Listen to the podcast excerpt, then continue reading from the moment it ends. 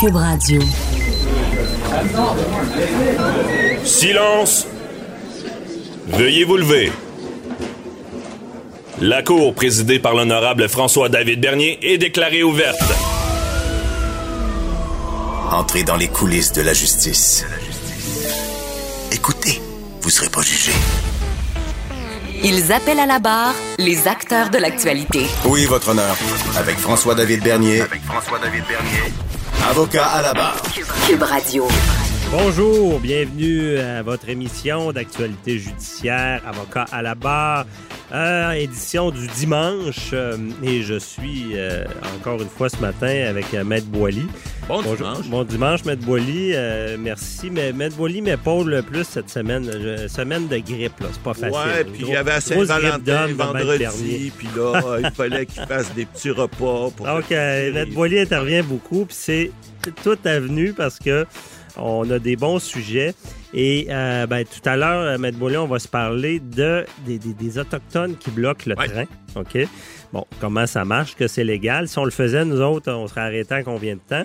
Euh, et euh, également, ben, plus tard, on revient sur Bombardier, mais avec un aspect un peu plus humain, avec Patrice Ouellette, le gestionnaire de haute, haute performance de la méthode 48 heures, qui, qui euh, analyse l'actualité sous différents angles. Et là, on parle, parce que déjà, Bombardier qui laisse aller ses actions dans la C-Series, c'est le lâcher prise. Comment ça marche? Comment on lâche prise euh, sur un dossier comme ça en ayant investi, je pense, euh, des milliards de dollars pour en récupérer un, c'est ce que j'ai compris. La moitié d'un, 600 La- millions. OK, bon, la moitié d'un. Euh, par la suite, ben, on, on va commencer et, on rappelle les questions du À la public. fin, ouais. On répond aux questions du public. Euh, on va commencer avec un premier sujet, Maître Boily. C'est ce courtier-là de Québec là, qui aurait déboursé 40 000 pour des listes de données personnelles de Desjardins. Le vilain. Ouais, hier, on a parlé avec Éric Parent, là, la sécurité. Il disait pas mal que nos. On, je suis pas sûr qu'on est en sécurité avec nos données personnelles. Dis- Disons que c'est. Il est peut-être trop tard. Là. Ils sont dans les mains d'à peu près n'importe qui. Là, on en a une preuve parce que cette personne-là achète pour 40 000 une liste de données. Euh, il aurait fait de la clientèle à 200-300 clients à cause de ça.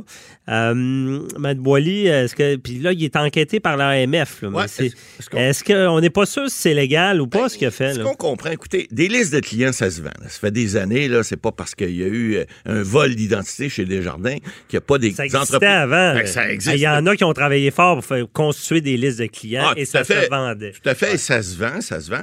Là, ce qu'on ne sait pas, ce qu'on on n'a pas vu encore, en tout cas dans, dans ce que j'ai lu euh, dans, certains médias, ce que j'ai compris, c'est que ce monsieur-là aurait acheté d'un monsieur qui travaillait chez Desjardins une liste de clients en lui disant, écoute, tu vas avoir l'exclusivité, je te donne, mais je te donne pas toute l'information. Je te donne l'information. Lui, c'est un courtier, hein, un courtier en valeur mobilière, j'imagine. Et puis lui, mais ce monsieur-là, ben, Arjon Bouchard, il, dit, écoute, je- je- j'aimerais ça avoir euh, des clients de chez Desjardins parce que moi, si euh, je vais, j'ai accès à eux, ben, je vais pouvoir les contacter puis dire, écoutez, moi, je suis courtier en valeur mobilière, je peux, je peux faire des, je peux faire quelque chose pour vous. Tu sais, je peux, euh, Je suis le meilleur. ben, ben, je suis le meilleur, si conseiller. je vais vous faire fructuer votre argent. Il semblerait qu'il y aurait eu de 2 à 300 clients sur les... Parce qu'il aurait payé un dollar du client, ce qui est pas anormal pour acheter une liste. Là, ce qu'il faut savoir, ce qu'il faut comprendre, c'est que, d'abord, l'acheteur, il peut pas, ce qu'on, on l'a déjà dit à l'émission Maître Bernier, il peut pas se faire ce qu'on appelle de l'aveuglement volontaire. Il peut pas dire, ah, ben, moi, j'ai acheté la liste, le gars me dit, c'est beau, je suis parti avec ça. Il y a un questionnement minimal qu'il doit faire. Si... Ben, parce que je, je vais l'expliquer. Euh, Ouais. Si il détient un produit de la criminalité, on appelle ça du recel. Donc, Exact. il, Ça, il commet une infraction criminelle, mais pour commettre l'infraction, il faut qu'il sache. Bon. Ouais. Mais euh, l'exception à savoir, c'est s'aveugler volontairement. Et comme j'aime dire, je l'avais dit à Salut Bonjour, si tu achètes un beau Lexus 2020, Et que tu 10 payes 000 pas cher. pose-toi des questions, puis ça risque d'être du recel. Ça Bon. se peut. Alors, ça, c'est une chose. D'un autre côté, est-ce que ce monsieur-là a posé des questions? Exemple, euh, est-ce que vous savez si les clients, les, clients ont signé une- une- parce que vous savez des fois, euh, lorsque vous rentrez dans un site en quelque part, on vous pose la question. Des fois, vous allez voir, c'est écrit en petit, en petit, en fin, fin, fin, les conditions particulières avant d'accepter. C'est écrit, vous acceptez à ce que vo- vos coordonnées soient redonnées à d'autres sites. C'est écrit souvent. On le lit pas, puis on dit oui, oui, j'accepte, j'accepte. Vous irez voir. Je me souviens, j'ai eu un cours du barreau il y a quelques années. Puis les- les- la, la personne, le, le- le- le- le- le professeur qui donnait le cours, il dit dans la salle, euh, ceux qui sont membres Facebook, levez la main. Tout le monde a levé la main, ou à peu près. Bon, il dit maintenant, on va aller voir les conditions d'utilisation qui portaient sur à peu près quatre pages. Puis il les a lues. Ah. Tout le monde a dit, mais voyons donc, si on avait lu ça, on n'aurait jamais signé ça. Ben, c'est Hey, ça. ça, ça veut dire que Facebook peut vendre nos données N'importe quoi, c'est n'importe quoi. Ils ont peut-être changé depuis, je vous parle de ça, ça fait plusieurs années, mais il reste que souvent les gens signent n'importe quoi. Donc, Ah, mais mais c'est ça la blague que je parlais avec Ouais. Éric Parent hier, le, le spécialiste Ouais. en cyberdonnées. C'est que je pense qu'il y trop tard pour nos données personnelles. Oui, parce Hey, on les donne partout. tout le monde, ben, c'est là, puis personne dit rien. Hey, Alors, on va aller n'importe où, petit concours, Ben le, oui, courriel, le numéro, là, Alors, dans ce cas-ci, ce que je me demande, je sais pas, est-ce que les gens chez Desjardins n'ont pas donné ce consentement implicite? C'est pas impossible que ça fasse partie. Est-ce que le monsieur qui l'a vendu, parce qu'il y a quelqu'un qui a vendu ça, qui a dit, écoute, mon ami, j'ai une petite liste pour toi, je vais te les vendre pas cher, je vais te vendre ça juste un dollar chaque, 40 000, 40 000 piastres, tu me, ni vu ni connu. Est-ce qu'il a fait une facture? Est-ce que ça a été fait pour l'organisme? Je ne sais pas. Mais il reste que si les gens avaient déjà consenti, il n'y a rien à faire. Si les gens n'avaient pas consenti, mais que l'individu lui aurait dit, écoutez, il n'y a pas de problème, c'est des gens qui ont tous consenti. Est-ce qu'il a fait de fausses représentations? Ouais, c'est possible. Là, j'ai un gros sourire. Ouais. Je veux pas rire de la On situation. dirait pas la face que vous avez, là, mais... Mais c'est à cause ce qu'ils disent dans l'article Ouais. que pendant que cette personne-là détenait cette fabuleuse liste-là, Ouais. ça, bat- ça, dans les médias, c'était mur à mur que Desjardins s'était Exact.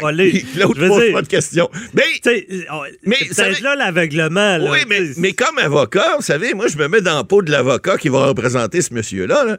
Moi, mon réflexe, c'est tout de suite de dire, un instant, il a peut-être commis quelque chose d'illégal, mais ça se peut que c'est peut-être pas lui. C'est peut-être celui qui y a vendu qui a commis quelque chose d'illégal. C'est là que, la- le- le- évidemment, l'enquête de l'AMF pour- pourra démontrer qui a fait quoi. Mais moi, ça je mets un petit bémol. Parce que là, on rit parce qu'on se dit, écoute, ce gars-là, acheté là, ne pouvait pas dire qu'il savait pas qu'il y avait pas quelque chose de majeur. C'est des jardins. Écoute, non, Mais il y en a, il y en a 8 sept millions.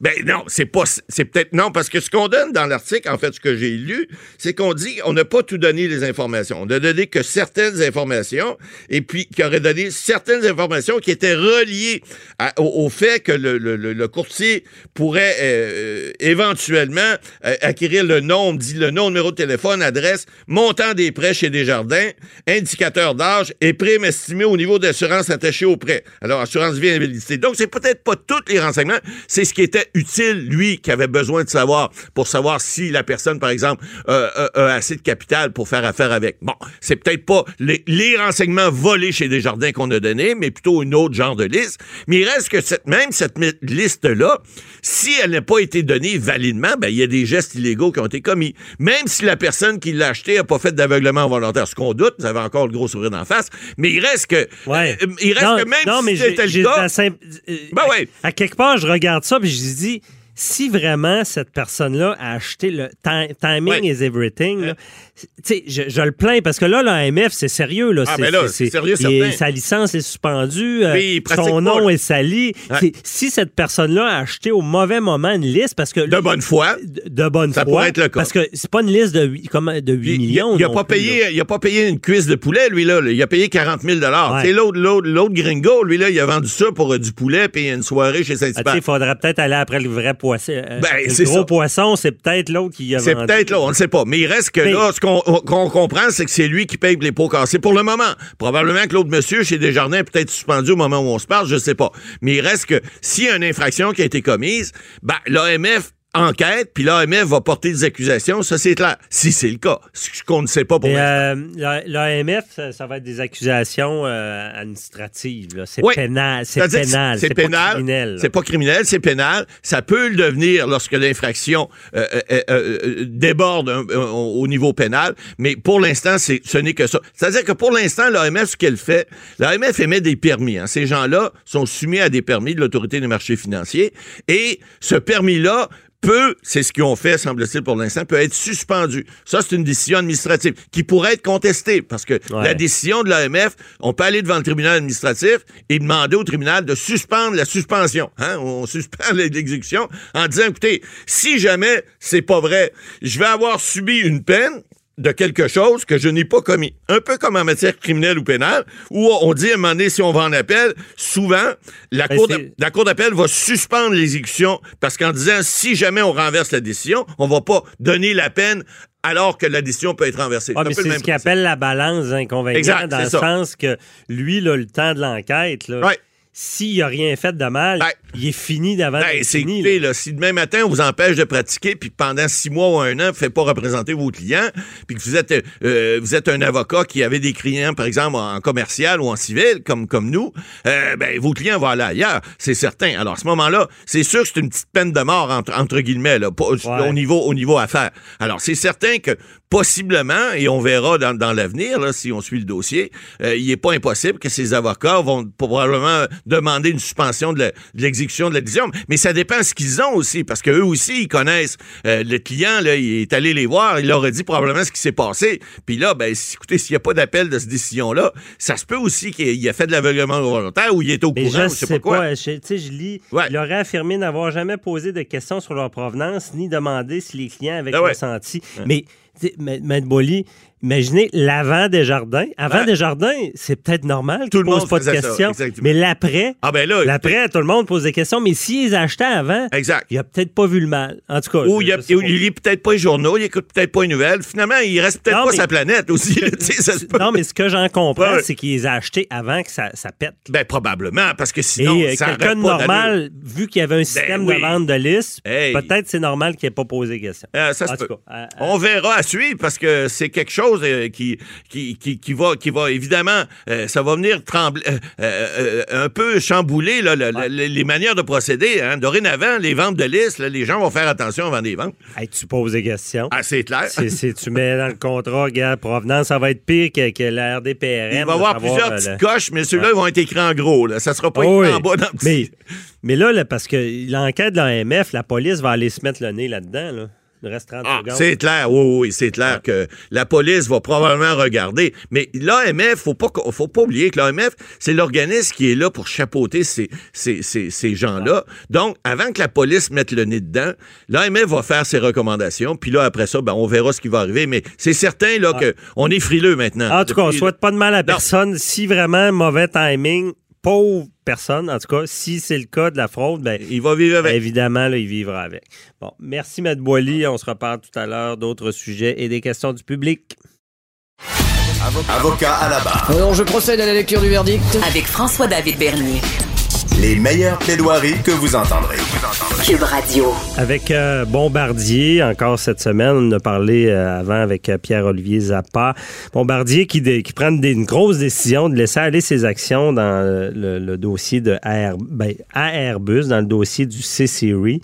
Euh, grosse décision. euh, et là, ça nous, ça nous amène sur un terrain euh, qu'on voulait en discuter avec notre gestionnaire de haute performance, euh, Patrice Ouellet, à savoir mener le lâcher prise. Comment on fait pour prendre ce genre de, décision-là, de dire, bon, on a assez fait, maintenant, on arrête tout ça. Euh, moi, j'ai dans ma cuisine, j'ai une phrase, c'est marqué, euh, le vrai échec, c'est quand on, arrête d'essayer. Mais est-ce que c'est toujours la bonne solution d'être persévérant? C'est quoi la différence entre la, persévérance et peut-être des fois l'entêtement qui, qui, qui devient ridicule puis qui mène à l'échec? Bonjour, euh, Patrice. Bonjour, Maître Bernier. Bon, ouais, c'est un bon sujet. hein. Des grosses décisions d'affaires. On, pense à Bombardier qui laisse aller ses actions à Airbus et au gouvernement du Québec. Euh, mais Ben, absolument. Puis quand on regarde le processus qui a amené Bombardier là, évidemment, je suis pas un spécialiste de, de l'aviation, loin de là, mais je le regarde d'un œil euh, euh, de l'individu. Et très souvent, on est pris dans des situations où on, comme, comme vous l'avez bien dit, on persiste, on persiste. Mais à quel moment, est-ce qu'il y a des indices qui nous disent, ben là, euh, c'est assez, il faut que je me sorte de ça, ou encore, j'ai peut-être pas encore essayé, essayé assez longtemps, puis c'est ce qui manque. mhm. c'est puis- difficile à faire la différence parce qu'on. Ben oui, c'est c'est jamais évident, puis la, la ligne est mince entre les deux où on est presque dans la folie parce qu'on persiste et on persiste. Et souvent, tout notre entourage nous dit qu'on devrait arrêter de faire ça.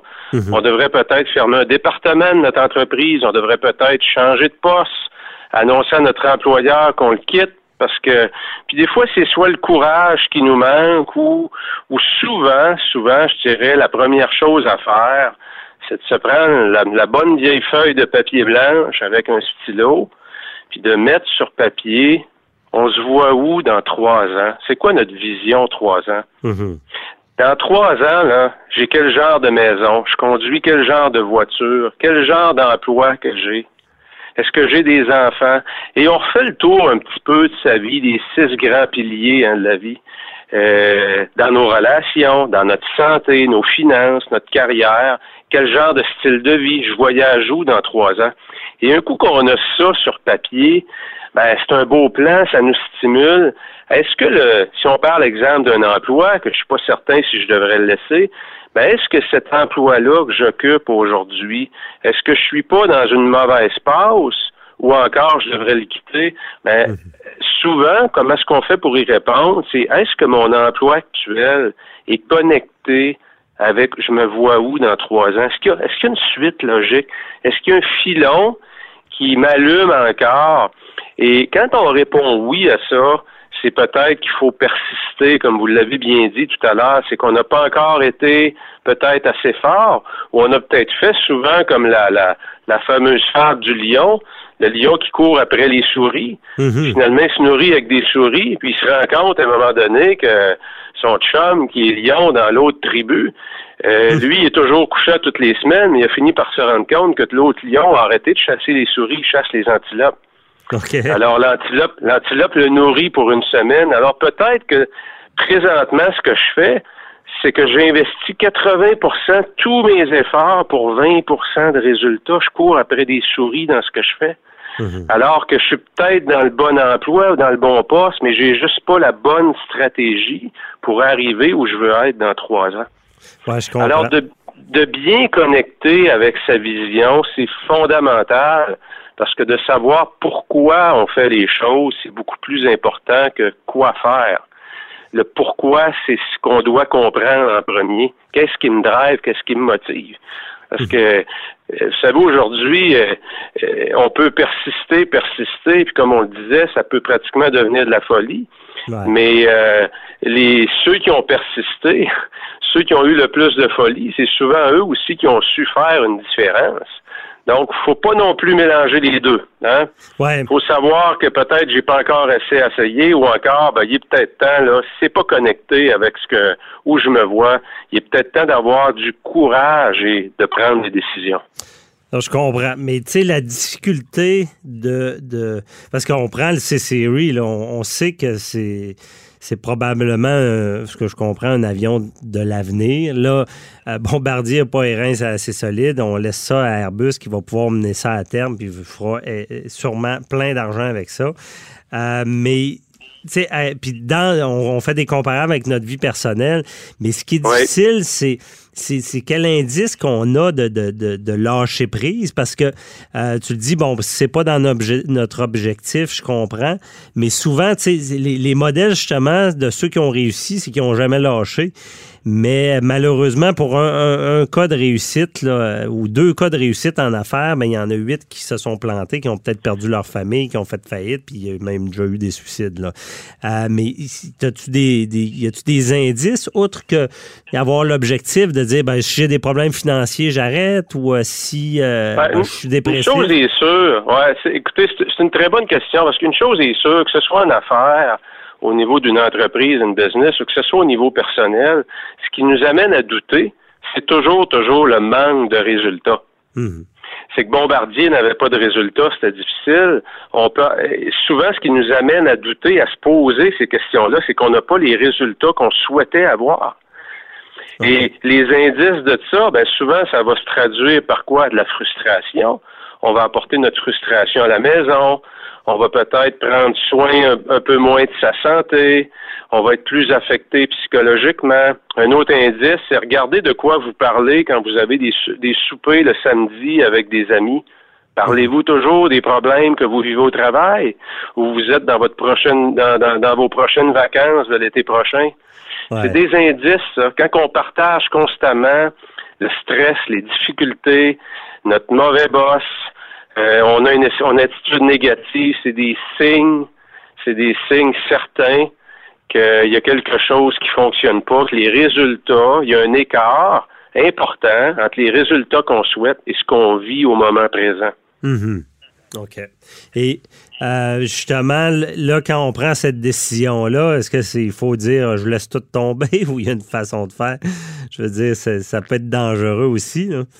Absolument. Puis là, je pense que c'est euh, c'est à chacun, tout dépendant du type de décision qu'on a à prendre. Mais ben, je fais je fais souvent référence aux emplois parce qu'aujourd'hui, dans le milieu de l'emploi, vous avez comme deux modèles un peu d'employés.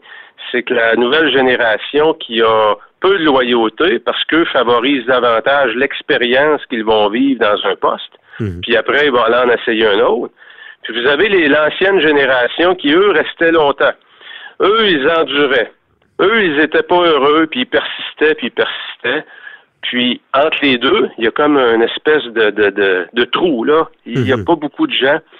Alors, euh, jusqu'où qu'on se rend dans ça, c'est une très, très bonne question. Euh, il y a différents types de transition. C'est un emploi.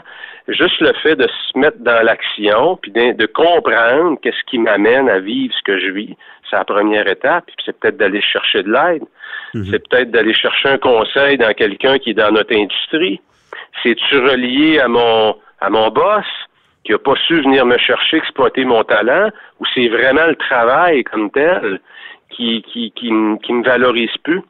C'est mhm. jamais des décisions faciles, hein?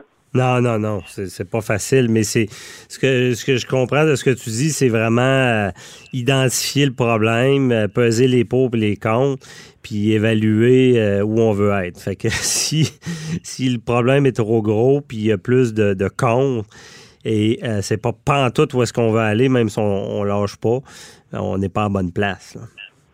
Ah, exactement. Puis regardez, on, on, revient sur Bombardier. Je suis convaincu que ça, il y a dû avoir des gros débats à l'interne.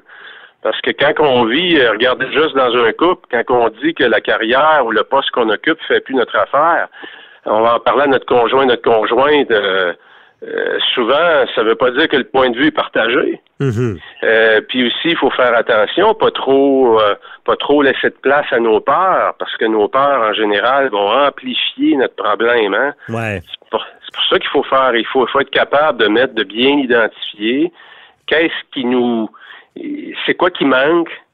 Qu'est-ce qui fait qu'on n'a pas de résultat? Puis est-ce que je suis rendu à un point où je ferais mieux peut-être de, regarder, d'explorer d'autres choses? Ben oui, puis même la morale de Bombardier, c'est qu'il n'est jamais trop tard pour bien faire, parce que là, euh, ce que j'en ai compris, c'est qu'ils ont investi beaucoup plus que ce qu'ils récoltent en laissant aller leur action, mais ils font pareil parce que le futur est là. Absolument. Puis euh, le gouvernement en a mis beaucoup aussi. Ouais. Euh, il y a beaucoup d'emplois qui est relié à ça, évidemment. Euh, derrière tout ça, il y a toutes euh, des études, j'imagine, actuarielles et économiques, mais, mais c'est la même chose. Vous savez, quand on s'investit dans quelque chose, que ce soit dans une relation de couple, que ce soit dans un emploi, peu importe, faire face à ses doutes et avoir le courage d'aller un peu plus loin que ses peurs superficielles, mhm. c'est le fondamental. Et ça, ça prend du courage. Ça prend du courage. Puis, euh, bon exemple, il n'est jamais trop tard pour stopper une hémorragie. Euh, ça peut toujours être pire, même si on a investi beaucoup dans quelque chose. En tout cas, c'est un exemple de vie. Merci beaucoup, euh, Patrice Ouellette, de nous avoir... c'est un bon sujet. Ça nous fait... C'est des grosses entreprises, mais ça s'applique à, toutes sortes de personnes ou d'entreprises, ce genre de décisions-là qui ne sont pas faciles du lâcher prise. Merci beaucoup. bonne journée. Un plaisir, Maître Bernier, soignez-vous bien, là. Ouais, petite grippette apparaît dans la voix. Merci. au revoir. Bye bye. Déclarez-vous solennellement de dire la vérité, toute la vérité et juste la vérité. Avocat à la barre. Avec François-David Bernier. Depuis plusieurs semaines, certaines communautés autochtones ont bloqué plusieurs voies ferroviaires au Canada, entraînant ainsi de lourdes conséquences sur le transport des marchandises, des passagers. On a vu Via, Rail interrompre des, des voyages. Euh, Comment peuvent-ils légalement agir impunément? Euh, qu'est-ce que la justice peut faire pour empêcher ce genre de geste-là qui, paralyse le système? On en parle avec euh, Maître Jean-Paul Boilly, notre chroniqueur. Bonjour. Oui, bonjour, bon dimanche. Euh, euh, effectivement, là, écoutez, il y, a des- actes de désobéissance civile là-dedans. là. Il y a des choses qui ont, peut-être pas d'allure, mais il faut comprendre le contexte aussi. Là, là, je veux pas qu'on on parte en peur puis qu'on revienne à, la crise d'Oka, etc. Bon, il y a eu des gestes faits encore cette semaine. On a vu euh, même un, tronçon jusqu'en Gaspésie se faire interrompre. Je veux dire, là, je comprends que les communautés euh, indiennes, autochtones, bon, c'est la loi sur les Indiens, hein, devrait changer de nom en passant, mais ça s'appelle encore comme ça.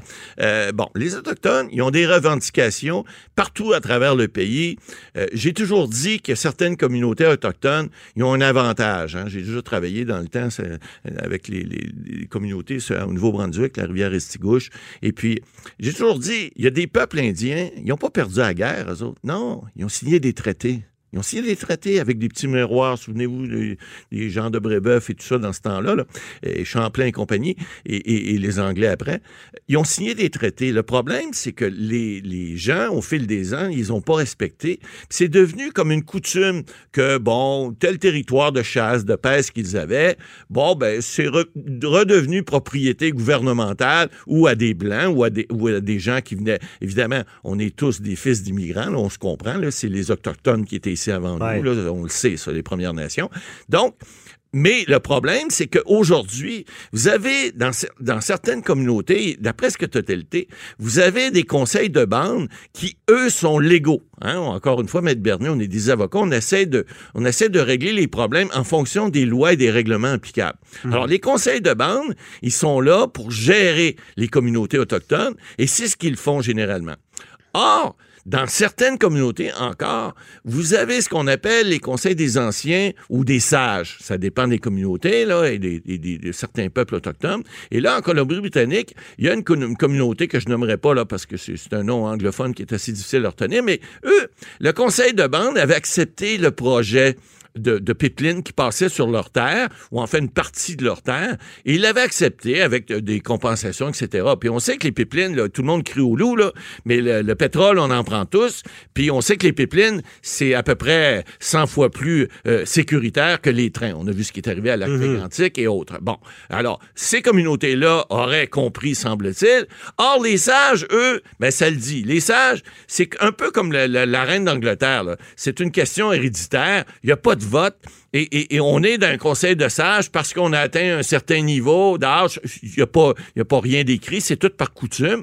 Et, et ça, ça fait en sorte que dans certains endroits, ben, il y a encore des communautés qui euh, un peu comme la monarchie en Angleterre, faut pas leur reprocher, c'est des coutumes, c'est important. Euh, mais ces conseils de sages-là, j'en ai vu, moi, j'ai agi comme juge-arbitre dans, dans des décisions, des fois, concernant certaines communautés autochtones. J'en ai vu dans le bas du fleuve, j'en ai vu dans le coin de la région de, de- de Trois-Rivières.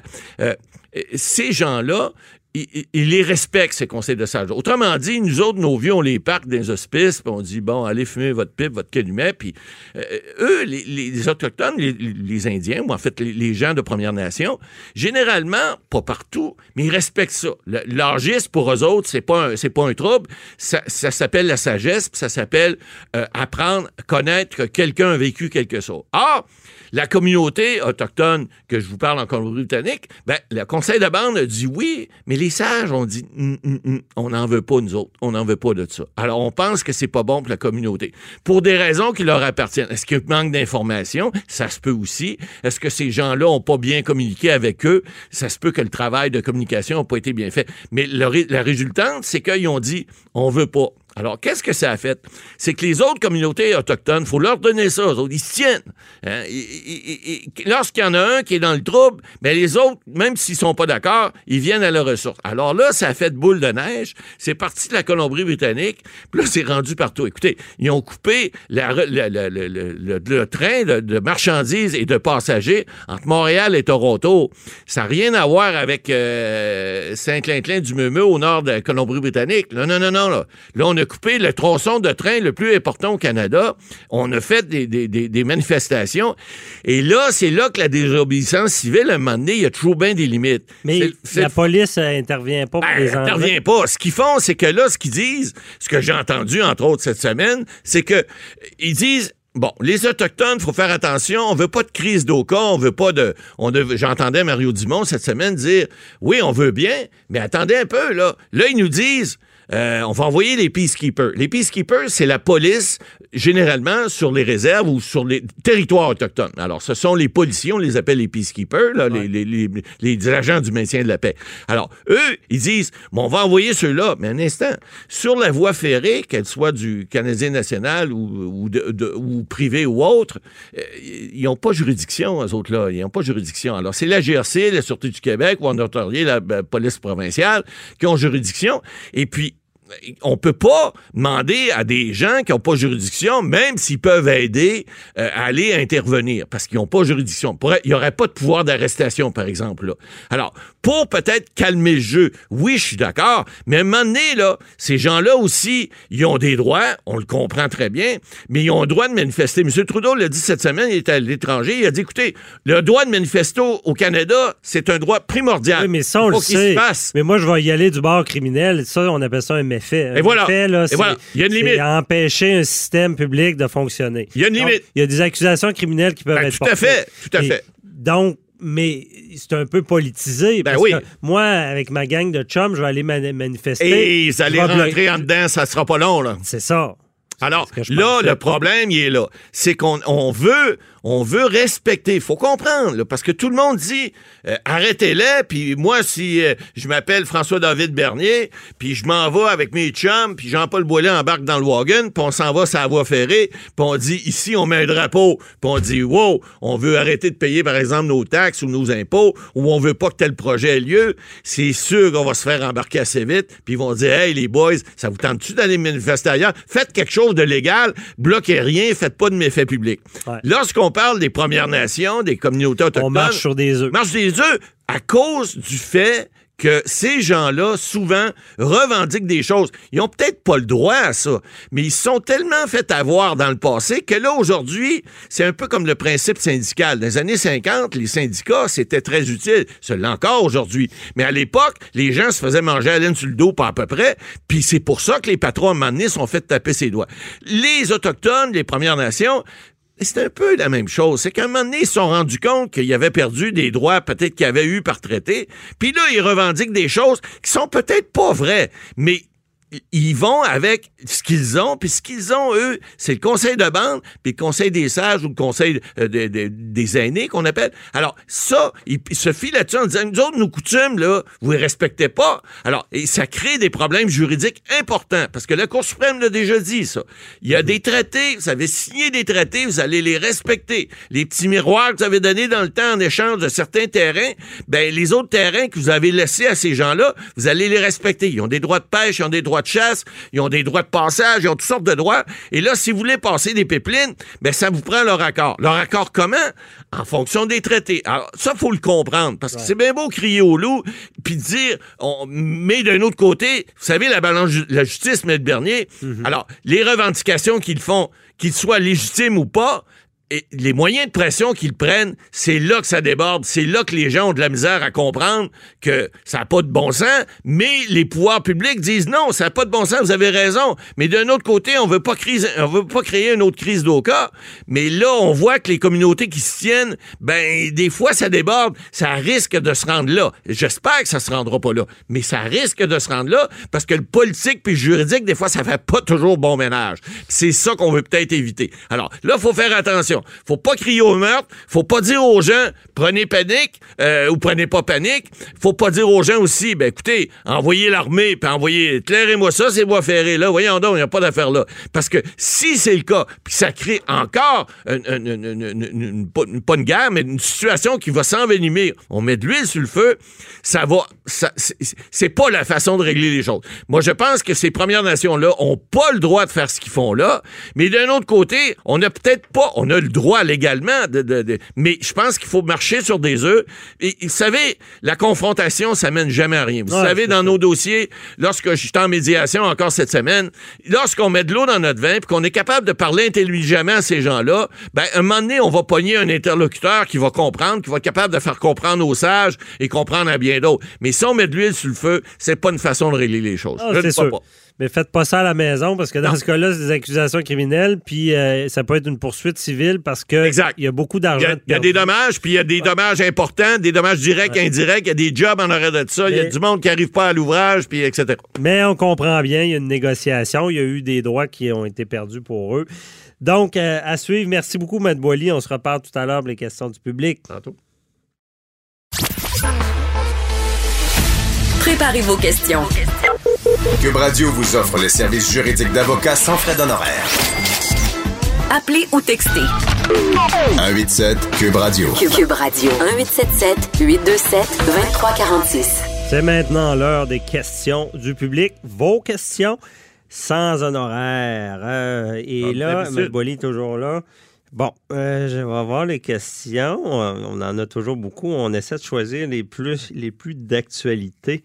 Euh, Il y a Jean-Simon de Sorel de Tracy qui nous demande, euh, c'est par texto sur la ligne 187 Cube Radio, euh, comment est-il possible que les deux personnes qui poursuivent le gouvernement du Québec pour ne pas avoir reçu assistance à l'éducation, ayant reçu des cours d'une école clandestine pour juifs assidiques, ont-ils pu être laissés dans une école à l'insu de tous pendant toutes ces années sans que personne du gouvernement ou de la DPJ n'intervienne. Euh, Expliquez-nous ça, Matt Boily, de Ben, vos faits de ce dossier. Ouais, ben j'ai vérifié un peu là, quand j'ai vu la question.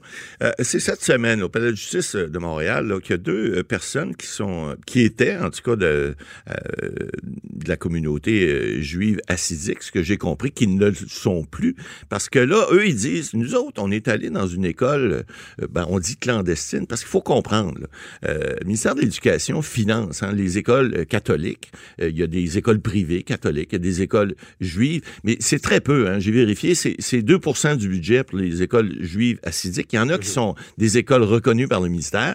Il y en a d'autres qui sont des écoles qui sont pas reconnues. Dans le cadre de, de cette poursuite-là, faut comprendre que ces deux individus qui forment un couple qui a une trentaine d'années aujourd'hui, euh, eux autres, ils disent, écoutez, nous autres, on était allés dans une école juive assidique illégale. On n'a même pas de certificat de primaire ni de secondaire. On a, on sait pas ce qu'est le fleuve Saint-Laurent. On savait pas que ça existait, qu'on est sorti de là. En fait, on était endoctrinés, puis le système ne nous a pas protégés. Alors, tu as la loi sur l'instruction publique qui prévoit qu'un enfant de 6 ans, l'école est obligatoire. Vous savez, là, on a maintenant la maternelle obligatoire 5 ans, maintenant 4 ans. Bon, l'école publique est obligatoire pour un enfant de 6 ans, à moins d'avoir une, une- décharge. Et si, euh, par exemple, on démontre que tu es capable d'avoir des d'enseignements suffisants à la maison, ça, ça peut se faire. Euh, Il y, a, il y a- y a des cas où on peut, euh, jusqu'à l'âge de 16 ans, recevoir un enseignement autre, mais il faut que ça soit approuvé par le ministère de l'Éducation. Or, dans ce cas-ci, c'était une école qui était une école illégale. Alors, c'était une école, comme on en a vu des fois dans certains secteurs. Mais Moi, je où- pensais pas que ça se pouvait.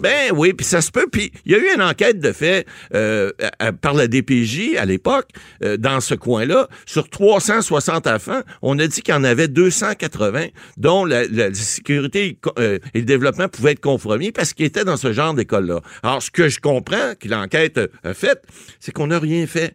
On n'a rien fait, puis là, on poursuit aujourd'hui en vertu de cette loi sur l'instruction publique et la loi sur l'enseignement privé et la charte de la langue française, la charte des droits et libertés, en disant, écoutez, nous autres, on avait des droits. On est des Québécois, on est des Canadiens, même si on était de nationalité, on était de religion juive assidique. On avait des droits, puis personne n'est venu. On est des enfants. Il y a personne qui est venu nous dire que c'était pas correct ce qu'on vivait. On ne savait pas, nous autres. Et là, aujourd'hui, on se ramasse, on a 30 ans, on est mariés, c'est un couple. Euh, on n'a plus, on n'a pas de, certificat, on n'a pas rien qui démontre qu'on a, on a été instruit, puis d'ailleurs, on n'a pas eu l'instruction qu'on aurait dû avoir. Alors, poursuit le gouvernement en disant, euh, on dit en anglais, shame on you, là, honte à vous. Vous auriez dû intervenir, vous auriez dû faire quelque chose pour nous autres, enfants. Vous ne nous avez pas protégés, vous allez payer maintenant. Alors là, on a pris une poursuite en disant, entre autres, là, ce que l'avocate euh, dit dans son dossier, c'est qu'il y aurait eu des, des, des, des, euh, des, des, des, des- des faits qui font que c'est de la négligence. C'est dans le secteur de Boisbriand, ce qu'on dit. Là. Alors, et puis, euh, on aurait dû intervenir. Et comme on ne l'a pas fait, euh, ben, il, y a, il y a- eu ce qu'on appelle de la négligence éducative. Euh, c'est ce que le DPG a conclu. Puis ça, ben, s'il y a quelque chose qui a, été fait, ben, ça crée un dommage. hein. On l'a vu à l'émission assez souvent. Hier, on en a parlé. Ben, s'il y a un dommage en quelque part, ben, il y a quelqu'un qui en est responsable des fois du dommage. Est-ce que c'est le gouvernement? Est-ce que c'est le DPJ? Est-ce que c'est le ministère de l'Éducation? Je ne sais pas. Mais c'est certainement pas la faute des enfants s'ils ont été euh, euh, éduqués. Ah, ça peut être la faute des parents aussi qui ont, qui ont eu un laxisme, qui ont laissé faire ça, puis qui ont dit, euh, vous savez, nos enfants dans ces écoles-là, on en a vu, là, ici, euh, dans la région de Québec, on a vu des fois euh, des, des gens laisser leurs enfants à des, des espèces de pasteurs, des espèces de gourous qui les élevaient à la dure, etc., en disant ça va être bon pour eux parce qu'ils croient à la religion. Mais la religion a toujours bien de limites. Là. Il, y a, y a, y a, y quelque chose qu'il faut comprendre. On, on a, on a adopté une loi là, sur la laïcité, là, c'est pas pour rien. Ouais. C'est qu'on a dit aujourd'hui, on va d'abord éduquer nos enfants de façon à ce qu'ils soient éduqués correctement. La religion, s'ils veulent la faire, ils la feront autrement. Ils la feront le soir, la fin de semaine, mais on veut que ça soit laïque. On veut les éduquer d'une façon, bon, uniforme le plus, le plus, euh, possible, euh, que tout le monde reçoive la même éducation, ou à peu près, puis que s'ils veulent pratiquer une religion de leur choix, ils le feront. Mais ça sera pas l'école qui va forcer la religion. Or, à l'époque, ben, c'était comme ça. Puis là, ben, évidemment, ces gens-là, je pense qu'ils ont parfaitement raison de poursuivre. Et si, effectivement, on démontre que le, le, ministère euh, ben, manquait à ses obligations, avez ces enfants-là, ben, il risque, c'est nos qui vont payer. Mais si Ok. vous voulez, je vous le dis, si les gens n'ont pas fait le job, ils n'ont pas fait le job. Il y a quelqu'un qui va payer pour ça. Très particulier. Merci, Matt Boily. Deuxième question. Juliane de Trois Pistoles nous demande euh, sur notre Facebook si euh, sa fille qui vient d'être frappée dans la région de Montréal par un conducteur qui était, euh, semble-t-il, en état d'ébriété va pouvoir recevoir des indemnités de la SAC euh, ou de l'IVAC. Ouais, ça, c'est une excellente question. Parce que vous savez, ces, gens-là sont, souvent victimes d'un acte criminel ou d'un acte des fois qui peut être considéré comme criminel. Si la personne était en état d'ébriété, par exemple, ben à ce moment-là, elle, est responsable euh, de, de- de- des faits qu'elle a commis. Et ça, euh, les- la loi d'indemnisation des victimes d'actes criminels pourrait intervenir. Or, ce que, ce que, que le dit le Code, c'est que euh, lorsqu'il y a un, accident d'automobile, euh, c'est ce qu'on appelle l'assurance de, de. Mme Payette qui avait mis ça à l'époque, dans Ouais, les années le no 76-77, le no fault. Donc, elle va être sous juridiction de la, de la Société de l'assurance automobile, la SAC. À ce moment-là, l'IVAC n'intervient pas. Si euh, dans ce cas-ci précis, il y avait, euh, il y avait même une, pénalité parce que le monsieur euh, était en état d'ébriété. Si c'est le cas, là, si c'est démontré, il pourrait y avoir un recours civil parce qu'on peut recourir au niveau civil, même si l'IVAC ne s'applique pas. Parce que ce recours-là existe tout le temps. Vous avez un dommage subi, euh, il, peut, il peut être réclamé contre la personne qui vous a causé le dommage. Maintenant, il y a une question aussi de savoir qu'est-ce que l'assurance automobile va lui payer comme indemnité, parce qu'il y a des indemnités qui peuvent être payées, mais il y a toujours des réclamations qui peuvent se faire euh, en tout temps. Et puis, si euh, vous n'êtes pas responsable, bien évidemment, à ce moment-là, le gouvernement, comme tel, va pouvoir vous donner des indemnités, euh, mais pour, pour être pour les indemnités à recevoir de la, la- la- la- la Société d'assurance automobile euh, euh, ne pourront pas être remplacées par celles de, de l'IVAC parce que le gouvernement ne paye pas des deux côtés. C'est la même chose, par exemple, si vous aviez, euh, vous étiez au travail, par exemple. Bon, ben, à ce moment-là, euh, pourriez avoir une indemnité de la CNESST. Parce que si vous êtes au travail puis vous vous faites frapper, je sais pas, vous étiez signaleur, vous étiez, vous aviez, vous étiez, vous rendiez à vos lieux de travail, travail, ben, vous pourriez également recevoir une indemnité. Mais vous n'aurez jamais une indemnité double. La loi est faite comme ça. C'est que vous ne pouvez pas collecter d'un côté euh, du gouvernement puis de l'autre côté en même temps. C'est toujours un côté ou l'autre. Si vous étiez en matière euh, d'accident de travail, ben, ça pourrait être la CNESST. Ce qu'on favorise généralement, c'est de prendre le recours qui va vous donner la plus grande indemnité. C'est ce qu'on fait généralement les, les avocats dans- qui sont spécialistes dans ces matières-là. Alors, et, et là, si vous aviez, par exemple, si madame avait une assurance personnelle, ben, euh, par exemple, ça peut être une assurance euh, euh, automobile, une assurance euh, habitation. Des fois, ils couvrent ces cas-là. Vous pourriez aussi recevoir peut-être une indemnité. Mais eux également, dans ces polices d'assurance-là, généralement, ils prévoient que si vous recevez une indemnité autre, ils peuvent la déduire ou la réclamer à votre place. C'est il toujours des vases communicants. Vous ne pouvez pas y aller à, à deux fois.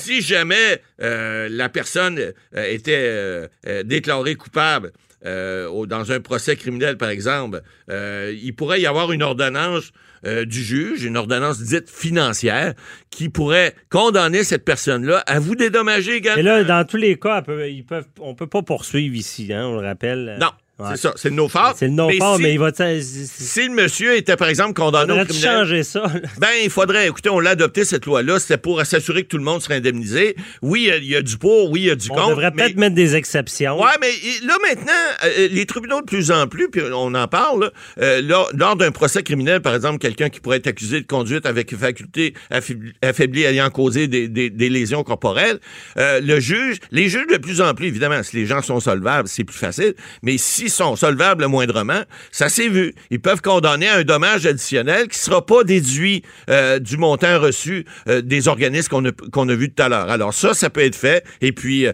ben, il faut le demander. Évidemment, maintenant, les procureurs de la couronne sont plus préoccupés par ça. Alors, ils le demandent généralement aux victimes. Ils font même signer des formulaires, remplir des formulaires pour ça. Parfait. Merci, Matt Boily. On se retrouve la semaine prochaine. C'est tout pour nous cette semaine. Euh, comme je vous dis, la- ma semaine de grippe d'homme.